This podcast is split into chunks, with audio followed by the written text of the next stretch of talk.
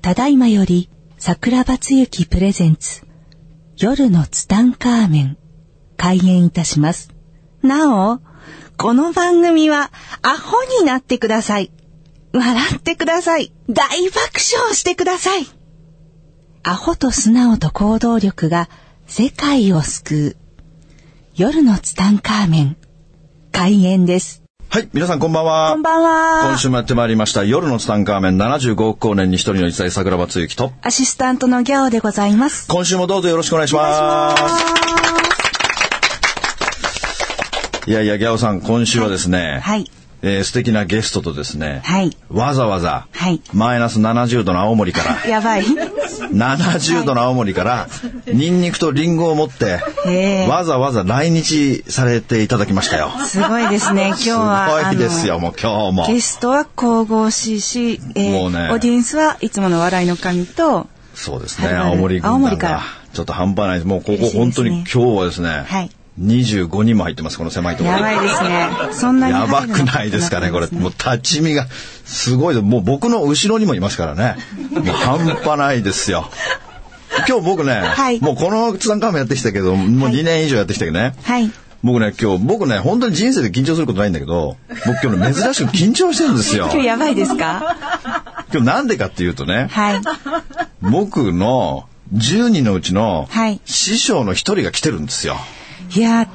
ー、わかりますよ。なみなみ。並々ならぬオーラがはい。もうね、本当にね、 喋りづらくて喋りづらそうくですて、ねもう応募する頑ん張りでますしょかう。らね。頑張りましょう。はい、というわけで。頑張りやっていきましょう。はい。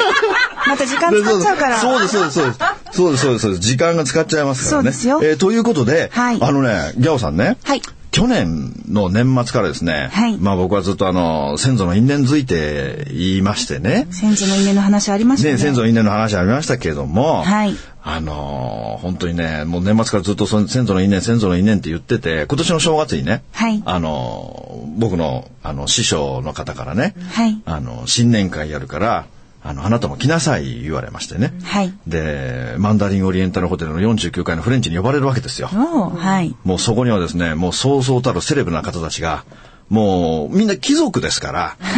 あの、平民はいないのでね、平民僕だけでしたけ大ど。丈夫でしたもうね、味わえましたい。やもう緊張してね、もう本当に僕なんかフォークとナイフが使うともないから、もうフォーあの、スプーン、あ、じゃねえあの、箸ありますかみたいな ね。まあそんな雰囲気の中で、はいまあいろんなことを喋ってましたよ。はいそうしたらね、僕の前にいらっしゃったはい、ご夫婦が、はい。あのいましてね、はいこのご夫婦が、突然ですよ。何の振りもしてないんですよ。はい何の振りもしてないのにもかかわらず、はい。先祖の因縁話をしてきたんですよ。やばくないですかこの引き。いやーもう出てたんじゃないです出か。てたんですよね。で、オーラがうんあまりにも話が面白かったので、はいツタンカーメンのゲストに、はい来てくださいとお願いして、はい今日はですね、この方たちも、はいまあ普通の方じゃないんですけども、はい実はこの方たちは、以前出ていただいた、えーブレインマスターの大神先生と、その奥様なんですけどもね、はい。まあ僕は知らなかったんですよ。先祖の因縁マスターってことを。先祖の因縁もいけるんですか。いや、先祖の因縁がいけるのではなく、はい先祖の因縁が、はい。その先祖の因縁を解くために生まれてきたんですよ。ということで、はいえーご紹介したいと思います。はいえー大神先生ですね。えーもうもう今度からちゃんとした先生の名前で呼びますけども、はいえー大乗院勝先生、それから奥様の、はいえーマドレーヌ美智子先生でございま すね。よろしくお願いします。お願いしますお願いいたします。大乗院マッカル先生。はい、大乗院勝先生とマドレーヌ美智子先生マドレーヌ美智子先生ですからね。はいまああの前回出ていただいた時はこのブレインマスターとエンジェルマスターということで出ていただきましたけれども、はいまあそれはですねあくまでも裏の顔で。はい。表の顔は実は先祖の因縁を解くために、はいえーこの下界に舞い降りたというねあ、えー素晴らしい方たちだったそういうんですけどお役目でいらもっしゃるんですねもう早速ですね、まあ、はい本題に行きたいと思うんですけれども、はいえーそもそもですね、えー先生があのこの先祖の因縁というかこういう部分というのはどどのようにしてこの経緯でやる羽目になったというかなることになったんですかあの、いろんな出来事があってですね。はいあの、一つは、まず私のはい兄はいがいたんですけどもね、はい。えー僕が25の時ですから彼ははい28、はい。えーその時に、まあ、他界することになりましたはい。でそれだけじゃなくて実は母に聞くとあの長男が、ま、もう一人いて死産してるんだっていう話をね、はいまあ、はいそういう中で話を聞いて、はい。でおおじいちゃんの話を聞くとおじいちゃんの長男も5歳で亡くなられてるはい。でやっぱり何かこの話を聞くと何かあるなってはい普通思いますよね、はい。でそこからいろんな行を積んでいくことによって、はい。あのいろんなことが見たり聞いたり分かるようになったんですねはい。でそこで先祖の因縁というのがあるということを、まあ、知りはそいしてそれを解いていく必要があるっていうことを、はいまあ、そこから始めはい。でそれをやっていく中でいろんな方々に出会っていろんな相談を受けるんですけども、はい。あのそこからじゃあこれのやっぱり自分がね進む道というのがここにあるんだなっていうことを、はい。おまあ、気づかされるというか、はい事象として表されて、はい今日に至ってます。はい。まあ僕もですね、実はあの、一週間ぐらい前にですね、はい。えー先生のセッションを受けてきたんですよ。まあちょっとですね、解説するとちょっと朝まで行くのでね、ちょっと喋れないですけど、また、また別の機会に喋りたいと思いますけれども、はいまあですね、やっぱり、あのーやっぱ人間というのはやっぱりお父さんとお母さんから生まれてきて、やっぱそのお父さんとお母さんの家系のカルマというやつもやっぱこう存在してくるということなんですよね。はい、そうですね。必ず生まれてくるということはお父さんとお母さん、はい。その両方の川の合流地点に自分が生まれてくるので、はい。いわゆる先祖というのはその上流の方にいらっしゃる方々、はい。その方々が何かをなさったことが全部こう下流に流れてくるというふはいうにイメージしていただければ、それが、えーご自身やご自身のお子様やまたは孫やというところにはい流れていくんだよっていうことです。はい。で、まあ僕のも見てもらったんですけれどもね、あのーまあこれ、奥様と、まあ旦那様と二人でやってらっしゃいますけれども、まあそれを見てくれるのがね、えー奥様の方、マド、おマドレーヌ美智子先生がですね、えー見ていただいたんですけれども、はいあのー先生、僕のやつはこう、簡単に解説してもらうとどんな感じだったんですかね。そうですね。お話ししてもよろしければ、ちょうど今日、はい青森の方々来られてるのはで、いやっぱり、はいあの出生地というのは、あのご本人にとって大きなやっぱりあの縁のある深い土地なんですね。はい。やっぱりその土地の歴史もう代々あの民族的な関係とかそういうのも深い歴史をお持ちで、はいえー桜庭さんご自身はやっぱり青森のカルマを解いていくという役割も一つお持ちでした。はい。でまたあの桜庭家まはたお母様とお父様の家系持ちなので、そこの、まあ、代々引き継がれた、はいえーまあ、争いであったりとかあのいろいろなその家系から流れてくる先祖の、まあ、無念で亡くなった方たちまたは相手に対して行った行為というものが、はいカルマとして存在しておりましたので、はいそこを解くということが一つ大きな、はいあの先祖から流れ受け継ぐ、はいなのでご兄弟間が、ね、なかなかお母様方のご兄弟間が、はい仲が良くなかったりとか、そうですねお話してどこまでお話していいか、 桜庭さんの方にねお伺いも立てなきゃいけないんですけども、、はいろいろなものがこう現象として現れてくる。はい。実は先祖が行ったことっていうのは日本っていうのはなかなかこう自分たちにとって都合の悪いことっていうのは伝承されてこない、はいい、いことは伝え聞くけれども良くないことっていうのは隠されてくるんですけれども実ははいその隠された中にたカルマの種というのがありまして、はい。必ず人は生まれてくる時に、えー地球のカルマ国のカルマそして家計のカルマ個人のカルマという4つの大きなカルマの法則という宇宙の法則があり、はいそこで最生端の法則というものの一つはいで輪廻転生してくるんですけれども、はいあの魂の目的としてカルマを解くと、はいそしてあのカルマから自由になって霊的成長を行うという目的を持っています。はい。なので桜庭さんはその青森という土地はいのカルマとそれから家系から受け継いでいるものそして大きくなってから結婚されたり子供を産んだりっていうところでまたあの自分の今度過去世から引き継いだはい個人のカルマというものもはい重なって、もう多くのですね絡み合った特に桜庭さんの場合多く絡み合った家計のカルマそして個人のカルマというものが、はいあの存在しておりましたので、はいもう一度にもういろんな情報はいが、というかあの、まあ、魂と桜庭さんのあの守護神というか神様からいただくメッセージなんですけれども、多くのものが降りてきてゆっくり大切に一つ一つ丁寧に解いていきましょうということをねちょうどお話しさせていただいたところだったんです。まあやっぱり4時間ぐらいこうセッションをしていただきましたけれどもそんなにやってらしたんですかそう、長いんですよ。でね、あの、形容しがたいね、すごいもう半紙にいろいろ書いてですね、そこにこう、塩をですね、もう天候盛るように盛りまして、お作法があるんです、そね、うそう、なんかもうその儀式がね、もうちょっとせん、もうすごかったんですよ。で、やっぱり僕にもギャオさんにももちろんお父さんとお母さんがいて、はいやっぱその家計のこう、因縁っていうのも、様々ある中で、で、やっぱり結婚するじゃないですか。やっぱ結婚すると、結婚した相手にももちろんお父さんとお母さんというこう家系があるわけじゃないですか。そうするとやっぱその家系の旦那さん、奥さんの方の、はいやっぱその先祖の因縁っていうのもこう受け継いでいくというふうに、この間、そう教なんですえてもらったんですけれども、なのでお子さんが生まれることによって、はい。まあ通常だと縁が切れなくなるわけですよね。そうですねも縁は切れなくなりますね覚悟を持って、はまいあ、解いていくというか、解けないカルマはないので、はい逆にこの機会をいただいたと思って、はい仲のいい純縁という夫婦も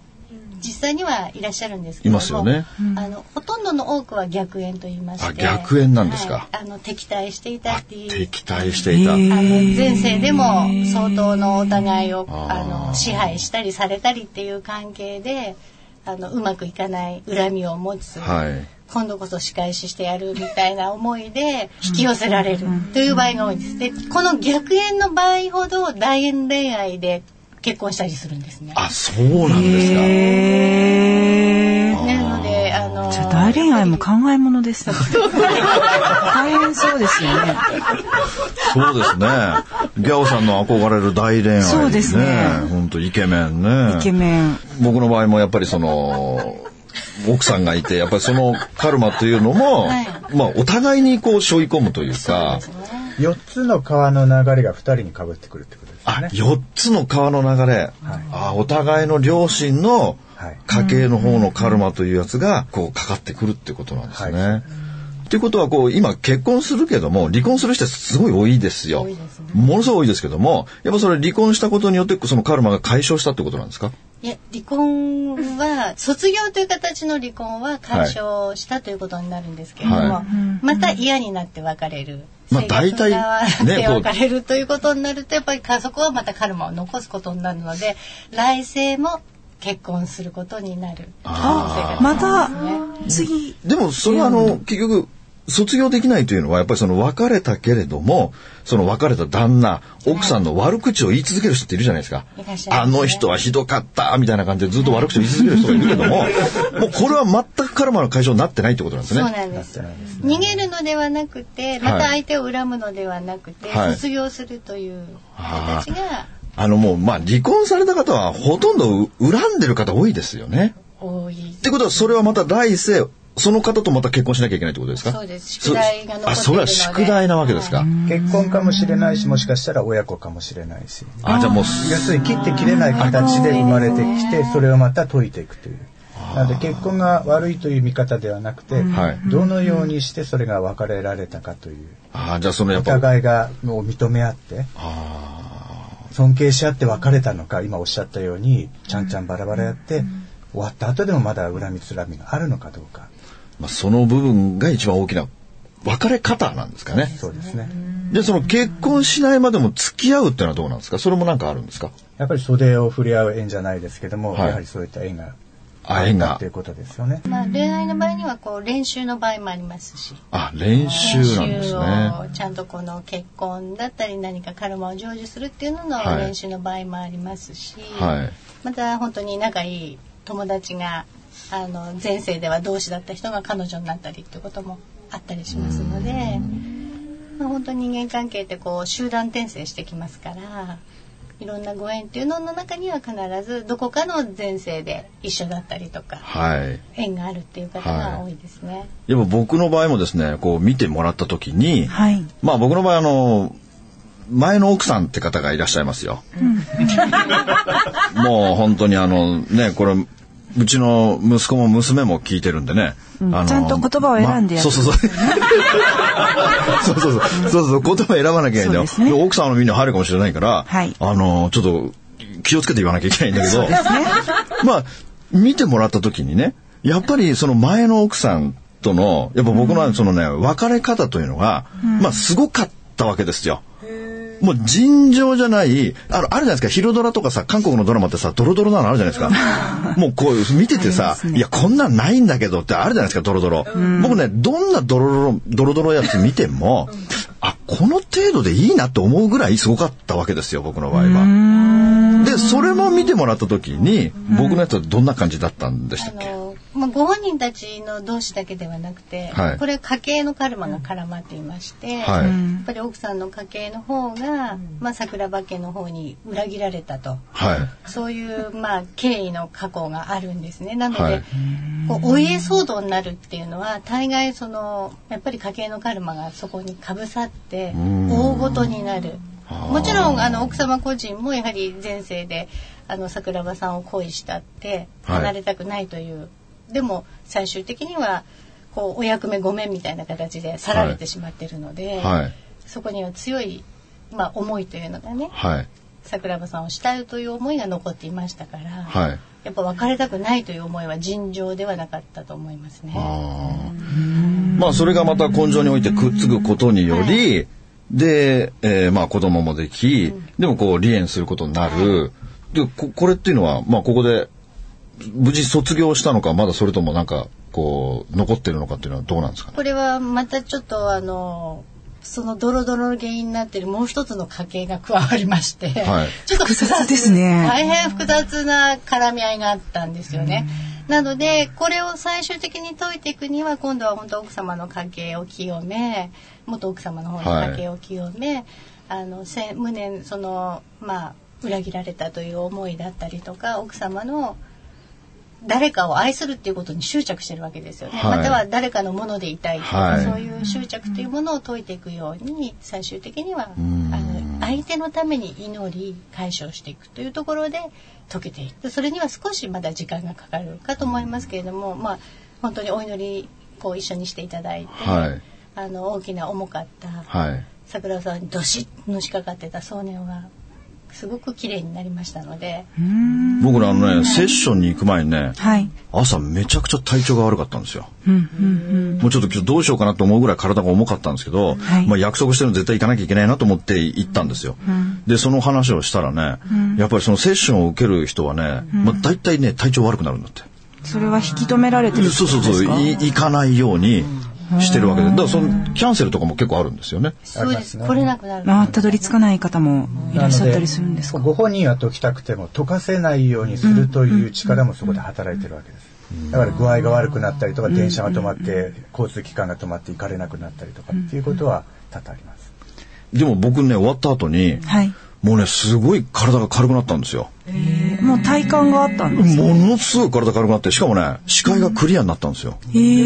えで、終わった時にね、顔が変わったとか言われてね、僕の場合まだ、やっぱり人間ってさ、自分もそうだけど、奥さんもそうだけど、やっぱりたくさんの、やっぱり因縁っていうか、先祖はさ、やっぱ絶対悪いことしてる人だっているわけじゃないですか。うん、遡っていったら遡っていけばさ、いろもんうな方がいらっしゃいま膨す大な先祖がいますよ。もうこの先祖の方たち、悪いことしてない人なんか絶対いないわけですから、だから、複雑回帰にこう絡み合っているわけですよね。その中でもやっぱ結婚する相手っていうのは、結構な重いものがないと結婚でしないですよね。本当カルマのあの法則、その最先端の法則で磁気に磁石のように引き寄せられるっていう表現するんですけれども、あー巡り合わされてしまうというか、またそこであの一つでもこれは機会として卒業できることなので、ご本人が気づいてちゃんとそれを解いていくことさえできたら。あのその一生の中で一つの人生の中でどれだけ解けるかっていうのは本人の気づきのタイミングだと思うんですけれども、はい。どんどんどんどんそれは解いていくことできますから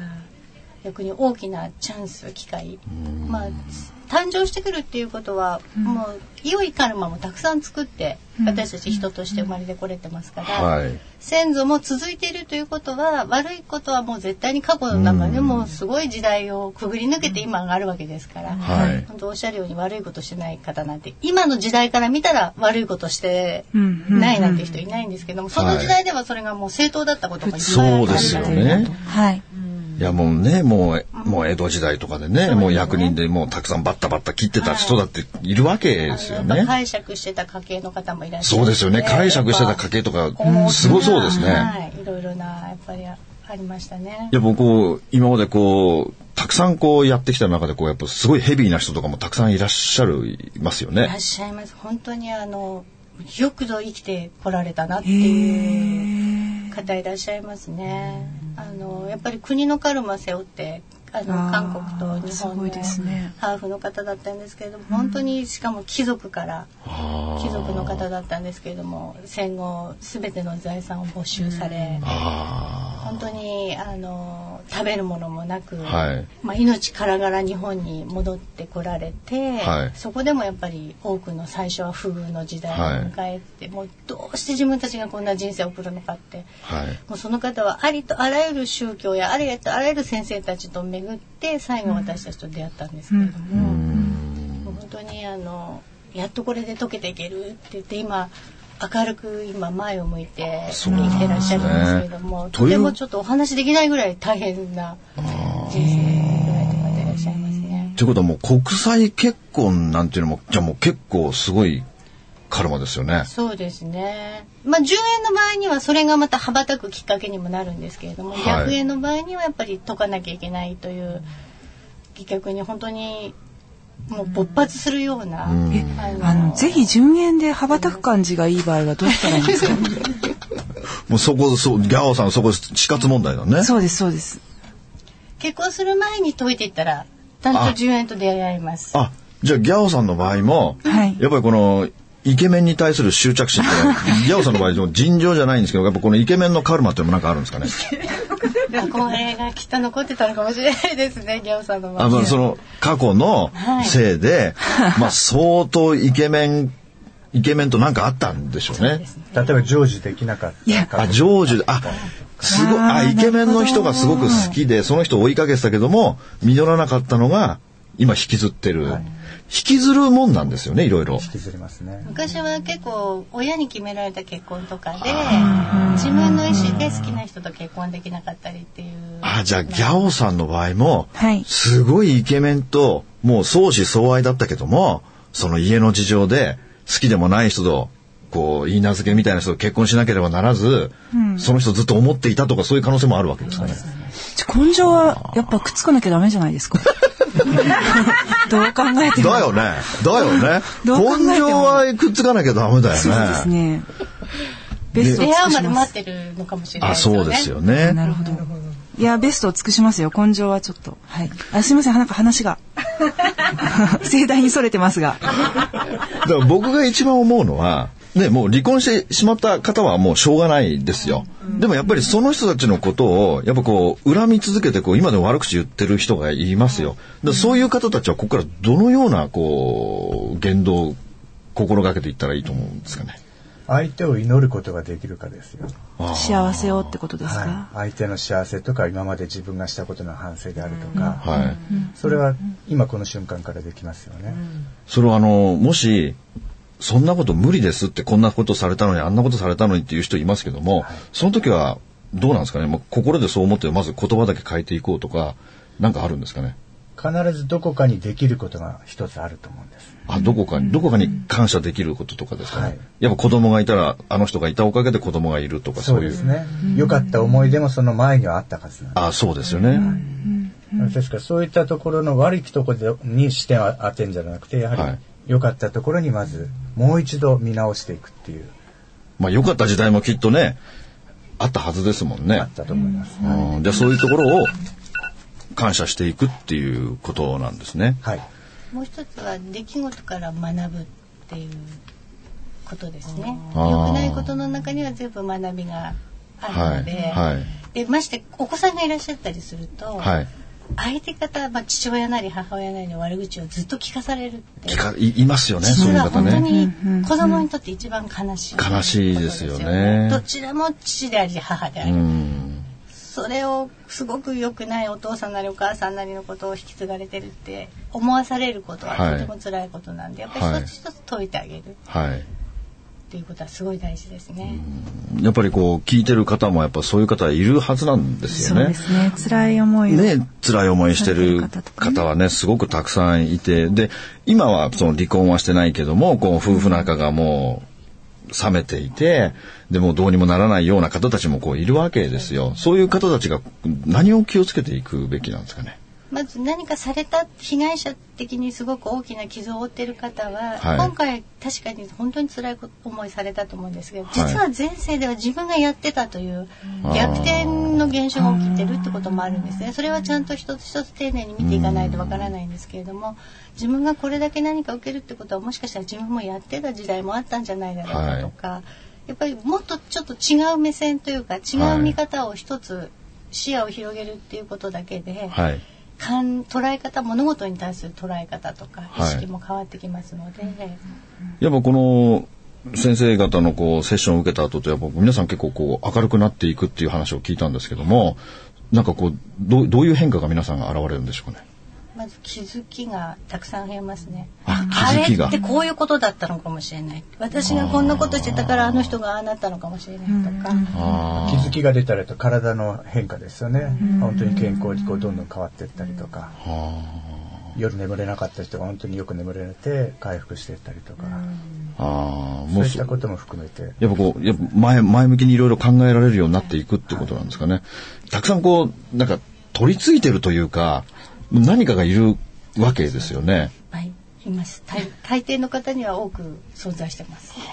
こう今までこう見てきた中で、もうなんかすごい人とかいたんですかもうなんか。一番重いのはやっぱりあの自殺家系でねあのまあ、自殺された方いらっしゃると、はいやっぱり代々自殺する人がどこかに現れるぐらいやっぱり、はいあの本当に浮かばれないっていう言葉があると思うんですけれども、もう本当に自分から命を絶ってしまうと霊界に戻れないっていう状態でうずくまってる方多いので。はい。とてもそれはまああの家族もそれをずっとこう背負ってというか、はいそのエネルギーを背負って生きてるんですよね。はい。であの生きて生き残ってる家族っていうのもすごくなぜ救えなかったんだろうっていうこううん罪悪的なものを持ってたりとか、は見えない想念っていうのがたくさん渦巻いてますので、はい。まあ、大きな事故とか様々をその人にとっては多分起きてることは全て大変なことなんです。そうですうね。ん、ち人から見たらちっちゃく見えるようなことで、はい多分ご本人たちにとっては大変なこと多いと思うんですけど、はい。でもやっぱりそうですねそうやって自ら命を絶たなきゃいけないっていうのは一番こう悲劇かなとそうですよ思いね。ますね。はい。まあ、ということでね、もうあっという間に時間は過ぎていきますけれども、はいえーまだまだですね、えーちょっと語ってきていただきたいので、はいえーまた来週もですね、あはいえー出演していただきたいんですけれども、はいということでね、えー今週はこの辺で終わりたいと思います。ということでね、また皆さん来週お会いしましょう。さようなありがらと。うございましありがとうございましたた。この番組の提供は、自由が丘パワーストーン天然石、アメリの提供でお送りしました。スマイル FM はたくさんの夢を乗せて走り続けています人と人をつなぎ地域と地域を結びながら全ての人に心をお伝えしたいそして何よりもあなたの笑顔が大好きなラジオでありたい 76.7MHz スマイル FM